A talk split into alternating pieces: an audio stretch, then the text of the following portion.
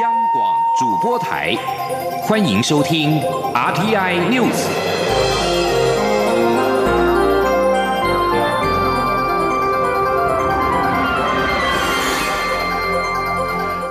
各位好，欢迎收听这节央广主播台提供给您的 RTI News，我是陈子华。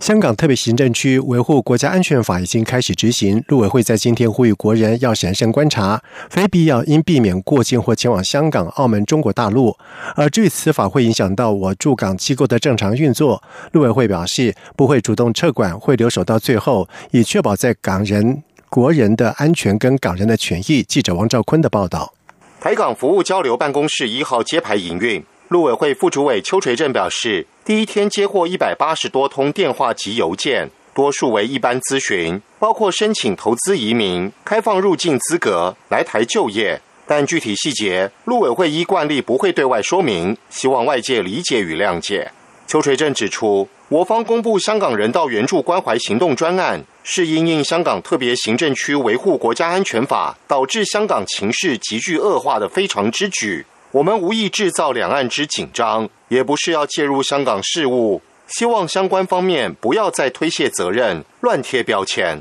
邱垂正指出，香港特别行政区维护国家安全法拥有无所不包、无所不在的管辖权，堪称史上最夸张的法律。国人如果批判了中共，或曾支持香港反送中的作为，都属于高风险族群。他说：“我们认为，我们也建议国人。”应做审慎的观察，非必要应避免啊过境或前往香港、澳门、中国大陆。我们认为，从中共一向不文明的作风来看，极有可能出现李明哲第二。针对可能受到冲击的驻香港办事处，邱垂正表示，希望相关方面务实维护台港两地民众的权益与福祉，不应影响我香港办事处在港正常运作。以免损人不利己，他说：“我们不会主动撤管，除非是呃外加的因素。那我们会留守到最后，以确保我们在香港的国人这个安全，好维护我们港人的权益，好到最后一分一秒。”此外，有关陆配子女来台问题，邱垂正指出，由于涉及国内防控措施。境外疫情专业科学评估、解封后常态生活管理等因素，相关方案跨部会仍在持续讨论。中央广播电台记者王兆坤台北采访报道。而港版国安法正式实施之后，外界忧心，包括了苹果日报的创办人李志英以及香港众志前秘书长黄之锋等人，成为第一波遭到清算的对象。但是黄之锋今天在脸书公开的宣誓表示，不会改自己脸书的名字，也不会删去以前的文字跟相片，那是他真实生活的历程。他并且坦言自己并非完全的不担心，但是不想过度担心，以至于令自己无法无时无刻的在恐惧当中。而网友也纷纷留言表达。担心黄之锋的安危，但是也赞许他的勇气。而港区国安法正式实施，根据香港立场新闻的报道，香港一家面店一碗一碟在今天上午在脸书贴文表示，烧鸡湾店在今天是突发休业，直到另行通知。报道并且指出，这家店是所谓俗称的黄店，也就是支持香港反送中运动的店家。而港区国安法在生效之后，英国政府在一号宣布，将对持有英国国民海外护照 （BNO） 的香港民众放宽签证权，把现行入境六个月的期限延长到五年，也开放香港的民众以便捷的方式申请 BNO，人数不设上限。而根据英国官方的统计，目前持有 BNO 护照的人大约有三十五万人，大约有。两百九十万的港人符合新计划的申请资格，而对此，中国驻英国大使馆发言人表示坚决反对，并且批评英方违背了此前不给予持 BNO 港人在英国居留权的承诺，并且扬言保留采取相应措施的权利。另外，澳洲也表示，当局正在积极考虑向香港的居民提供避风港，以回应中国先前迅速通过的港区国安法。而总理莫里森表示，他的内阁将很快考虑相关的措。措施，并且强烈暗示该法会得到批准，而此举可能会进一步加剧中澳的紧张关系。把焦点转到立法院，立法院会在今天历经了五个多小时的表决大战之后，是三读通过了有关到。水利会改为国务机关的农田水利法，而水利会改制为官派后的资产以及负债由国家概括承受，并且纳入农田水利作业基金管理，农田水利事业作业基金收入免征营业税。不过，国民党批评此法是要消灭水利会，侵犯农民的财产，将会升起视线。记者刘玉秋的报道。立法院在二零一八年三读修正通过农田水利会组织通则，明定农田水利会在今年十月起改制为公务机关。现任会长在今年九月三十号任期届满后，改由政府指派新任会长。而立法院会二号也三读通过，因应农田水利会改制的农田水利法，由农委会农田水利署下设的十七个分署接纳全国十七个农田水利会，扩大办理农田水利业务，服务农民。不过，在审查过程中，反消灭水利会全国自救会总会长黄金春、前台南县长苏焕志等人号召百位农民在立法院外集结抗议，批评农田水利法是消灭农水会。夺财集权的恶法，国民党立委也强烈反对立法，扬言此法若通过，将协助自救会申请视线，阻挡恶法。但历经近五个小时的表决大战后，民进党团以人数优势逐条表决通过农田水利法。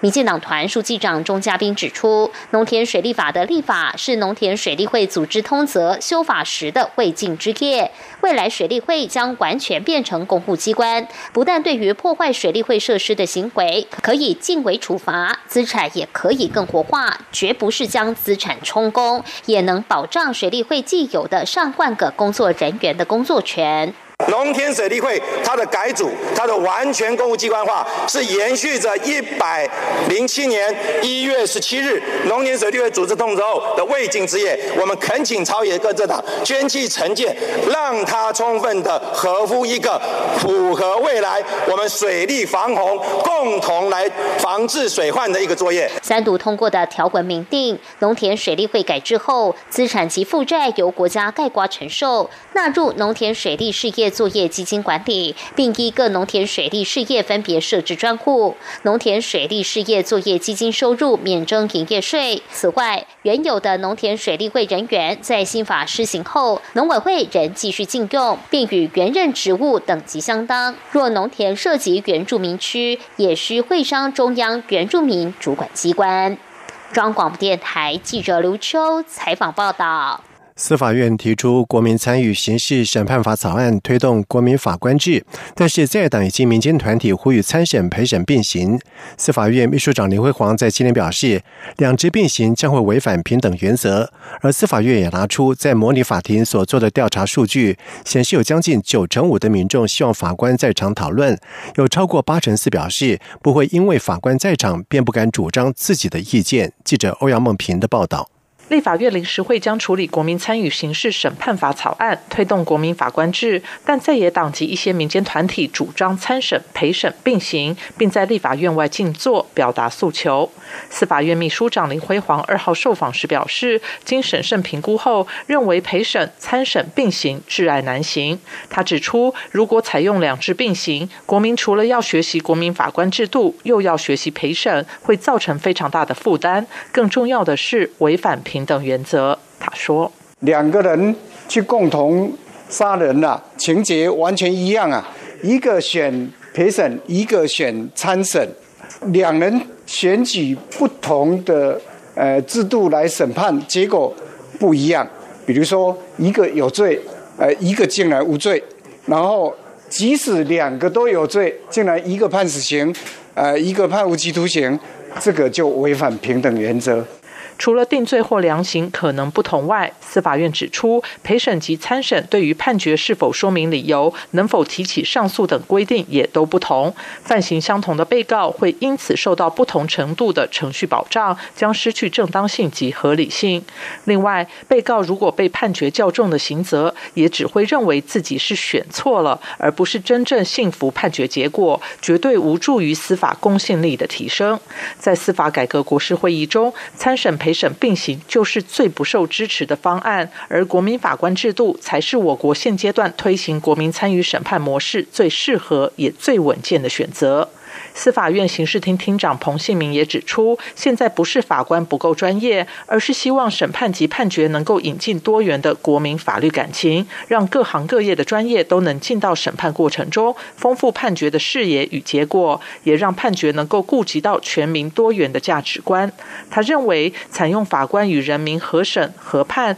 将可以透过对话式司法，让彼此相互影响，也让法官了解人民的价值观，将有助于他对其他案件的审判。司法院也提出，二零一七年底到二零一八年间，在模拟法庭现场调查的数据显示，有百分之九十四点九的民众希望法官在场讨论，百分之八十二点七认为与法官讨论非常有助于评议的进行，百分之八十四点四的民众表示不会因为法官在场就不敢主张自己的意见。中央广播电台记者欧阳梦平在台北采访报道。振兴三倍券在昨天开卖，引发了预购的热潮。行政院长苏贞昌在今天在行政院会当中指示邮局做好十五号将开始的领售服务。此外，对于绑定信用卡的早鸟优惠已经抢光，经济部次长林全龙表示，在明后天将会跟数位业者开会，研议加码下一波的优惠方案。记者刘品希的报道。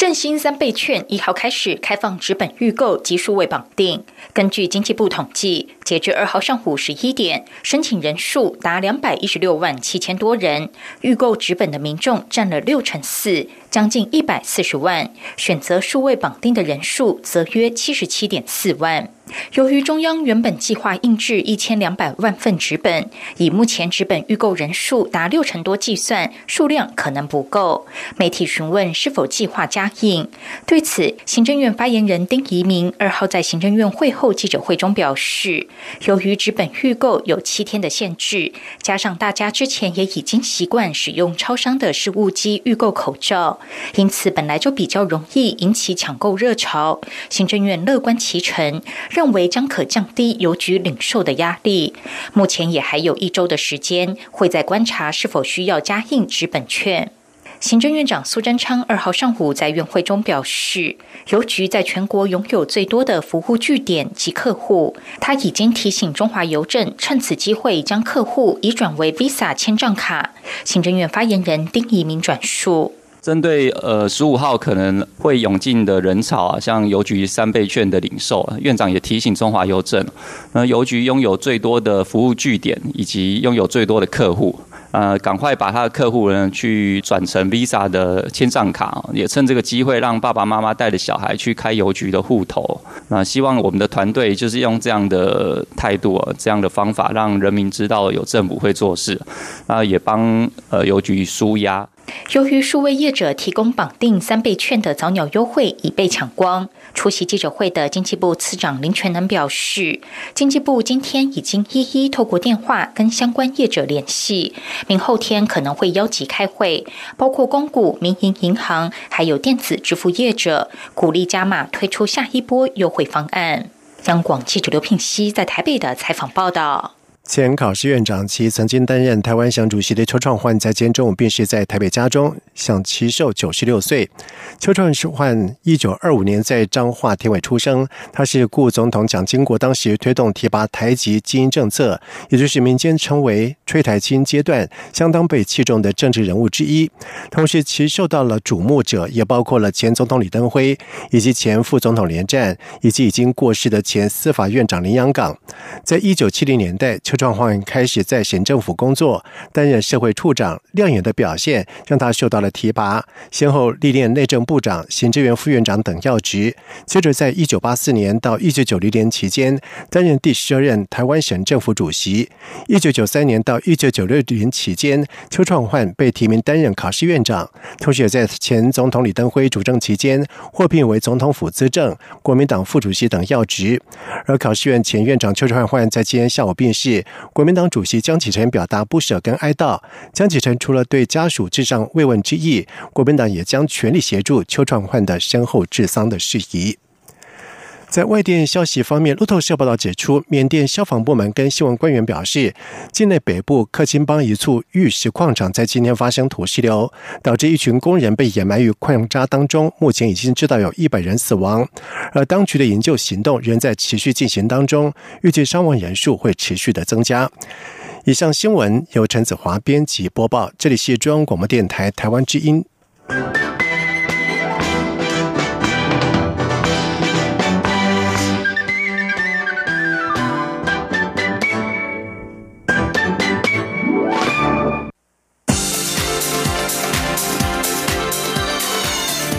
是中央广播电台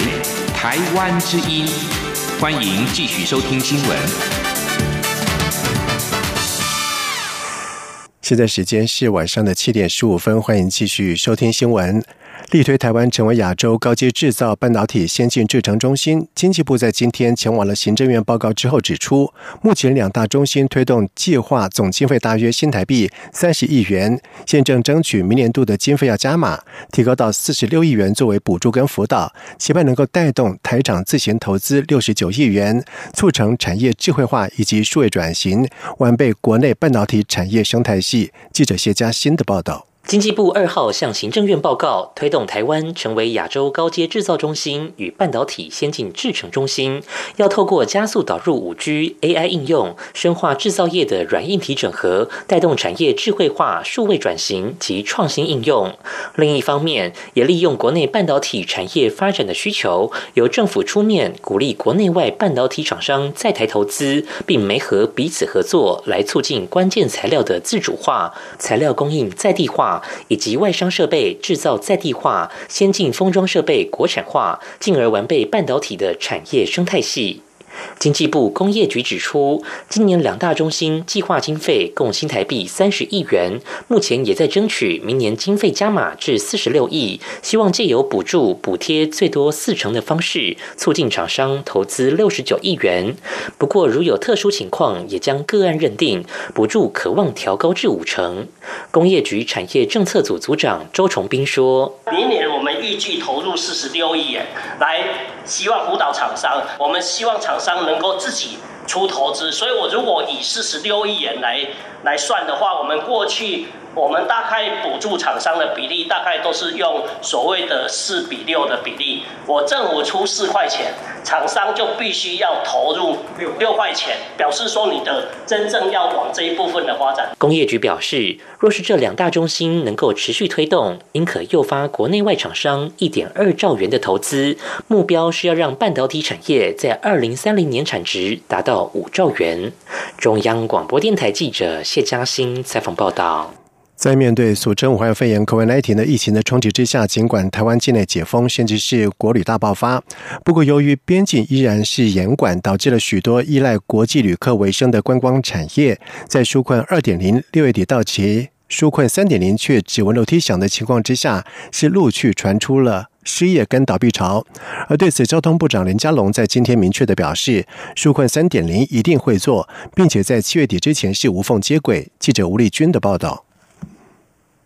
随着武汉肺炎国际疫情依旧严峻，不仅台湾边境风险严管，许多国家也并未开放台湾民众入境。加上政府寄出的纾困二点零只能支撑到六月底，纾困三点零迄今却只闻楼梯响，不见具体方案出炉。因此，日前陆续传出雄狮旅行社数名高层同时退休，以及五福旅行。社准备裁员的消息，对此，交通部长林佳龙二号出席五 G 智慧城市场域交通科技新纪元研讨会后，接受媒体联访时，明确表示，因应国际疫情可能延长到年底，因此交通部规划的纾困三点零将针对出入境旅行社、都会型的国际观光饭店，还有导游跟领队。对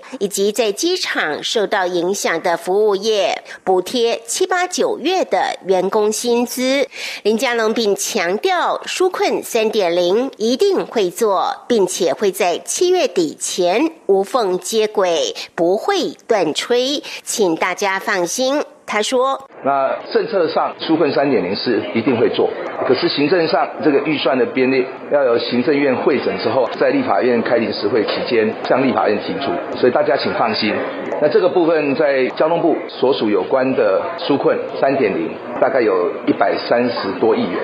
那在七月底之前，如果能够完成预算的程序，我们也可以以缓积极，先来拨用，所以不会断吹，我们会让它无缝接轨。另外，针对媒体关切三倍券的使用，林佳龙也推荐最聪明的用法就是结合安心旅游，以自由行为例，每人一天住宿补助新台币一千元，家有两大两小，四个人就有四千元，加上三千元的振兴券，如果又去游乐区又搭关巴，绝对物超所值，至少可省三万元。中央广播电台记者吴丽君在台北采访报道。台湾参与人工智慧跨国研究取得了重大的突破。中央研究院在今天表示，台湾与俄罗斯学者共同研发开发的物件侦测演算法，是目前最快的影像辨识技术，已经运用在桃园跟新竹交通车流解决方案，为台湾的智慧城市往前迈出了一大步。记者杨文军的报道。中研院二号指出，由资讯科学研究所特聘研究员廖宏源、博士后研究员王建尧与俄罗斯开发者博科夫斯基共同研发出目前世界上最快最准的物件侦测演算法 Yolo V4，平均正确率达百分之四十三点五，比前一代 Yolo V3 提高百分之十，更超越其他种的影像辨识技术。中研院指出，Yolo V4 是一种利用人工智慧执行即时物件侦测的技术，能侦测物件、追踪及判断，可应用于交通车流计算、自驾车研发、工厂瑕疵检测、医疗影像分析、五官定位等。乐宏源指出，台湾已运用 Yolo V4 的技术开发智慧车流分析系统，目前已布设于桃园、新竹等地，在每个路口就能及时侦测车辆停等车列及车速。王建尧进一步指出，相较于传统的侦测及分析，此技术将能立即改善用路状况。他说：“那我们现在这个系统是直接就在每个路口，它瞬时就。”一收到资料，马上做完所有的分析，那马上就回馈，所以它是可以直接影响到当下正在塞车的这些人，就是它可以改善目前的状况，而不是改善未来的状况。中研院也提到，全世界已经有许多研发单位以此为基础发展相关的系统或产品。例如，在 COVID-19 防疫期间，可以结合 Yolo 辨识物件的功能，用来侦测未戴口罩者，或是计算人们有没有保持社交距离等，应用在许多产业和产品上。中央广播电台记者杨文君台北采访报道。中央流行疫情指挥中心在今天表示，国内在今天新增一名自墨西哥返国的 COVID-19 武汉肺炎的确诊病例。个案是在墨西哥多次就医，并且在症状缓解之后返国，但是碍于当地的规定，并没有接受裁剪，所以在墨西哥的时候并不清楚感染的情况。不过在入境的时候有主动的告知，在经过裁剪之后确诊隔离治疗。而罗毅军表示，在经过疫调追查之后，确认有二十三位的接触者，当中有十一位前后排的乘客，以及一名同行同事需要居家隔离。另外还有十一位的机组员，则是需要自主健康管理。同时，指挥中心表示，国内在目前有四百四十八例的确诊，分别为三百五十七例境外引入、五十五例本土病例，以及三十六例的端木舰队。在外电消息方面，俄国的修宪公投完成投票，有将近八成的选民投票支持修宪，仅有大约百分之二十一反对。修宪对于俄国一些最重要的法律做出了重大的修改，但是最受到瞩目的就是总统的参选资格。而公投通过修宪之后，六十七岁的现任总统普廷可再角逐两届的总统，有望掌权到二零三六年。而依照现行的规定，在过去二十年已经当十。六年的总统普廷，到二零二四年大选的时候就不能够再参选。而这次的修宪公投将更多的权力移转给国会下议院跟上议院，禁止重要公职者拥有外国公民权，并且严格限制日后的总统的任期，改为总共只能够当两任。但是现任总统不受到修宪条款的约束，等于是帮普廷归零，并且理论上还可以再竞选两次。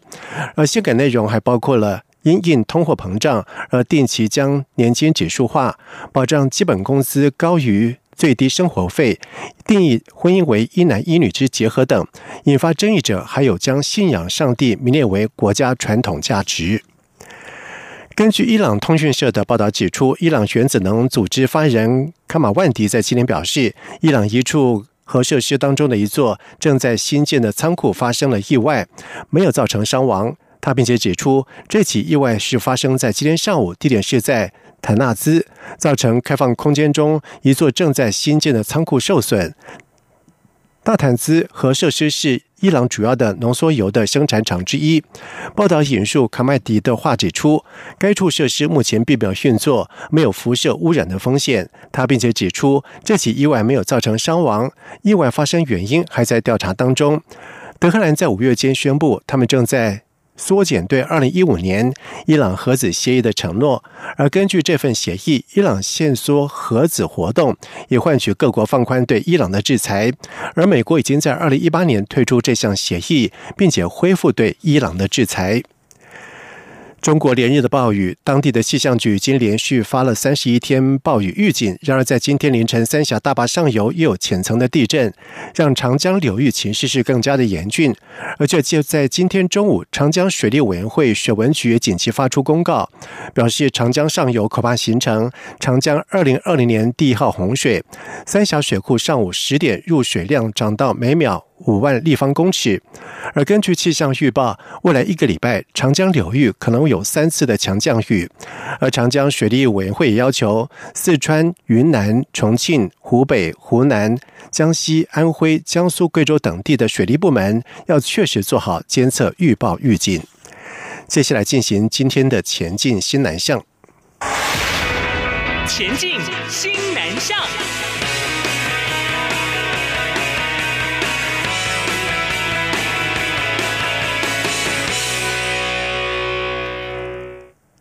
台湾与印尼合作开设了二季产学合作国际专班。首季的印尼学生在经过了一年半的专业知识的学习之后，在下学期将会进入企业实习的阶段。教育部表示，由于印尼二季产学专班这两年实施的成效很好，在接下来将会前进到越南和越南政府洽谈专班的合作事宜。记者陈国维的报道。俗称印尼二加 I 专班的二技产学合作印尼国际专班，是台湾首度透过政府对政府的合作方式开班。去年三月，由台湾四所科技大学分别开设四个专班，各班修业时间为两年半到三年。首届学生经过三个学期的专业知识及密集的华语文课程学习后，九月下学期将开始到合作的专业领域机构实习。由正修科技大学与华庸机械公司合作开设的机械工程。专班第一届有二十六名印尼学生，后续将到华雍品管部精密检测室实习。教育部技职司科长谢立军表示，所有学生将在工程师的专业培训下，以在校所学的精密量测知识为基础，训练学生具有独立完成汽机车各种齿轮、心轴、连接器、传动轴等零组件加工精密度检测的能力，以及利用量测记录建立资料库，回馈应用于加工流程。学生是。做很基础的，他对于那个零组件加工的精密度，他要能够检测出来。因为我们都知道，这一些机械的零组件如果精密度不够的时候，其实机器是没有办法运作的。印尼二加 I 专班由两国政府共同培育具实务技术及华语文能力的印尼学子，今年已招收第二届学生。由于实施成效很好，教育部计划再开设越南二加 I 专班。教育部提到，虽然受到疫情关系影响和越南政府的洽谈进度，但将持续研商，希望尽快能有结果。中央广播电台记者张国伟台北采访报道。为了协助台商在西南向国家深耕发展，侨委会在今天表示，针对台商关切的主题跟当地国总体投资环境等议题，因地制宜汇编泰国、越南、印尼、马来西亚、菲律宾、缅甸等六国的台商服务手册，希望能够对资深台商跟新手台商有所帮助。侨委会委员长童振源表示，之前驻泰期间会整了政府可运用的资源，编辑。泰国台商服务手册，所以接任侨委会之后，为了协助海外台商有效运用现有的资源而扩大汇编，并且导入首创的全球侨胞服务数位平台服务，台商可以透过这个平台迅速了解政府资源的相关资源。侨委会表示，东南亚六国台商服务手册档案已经公告在侨委会的官网台商服务手册专区当中，提供免费下载参考运用。以上新闻由陈子华编辑播报，这里是中央广播电台台湾之音。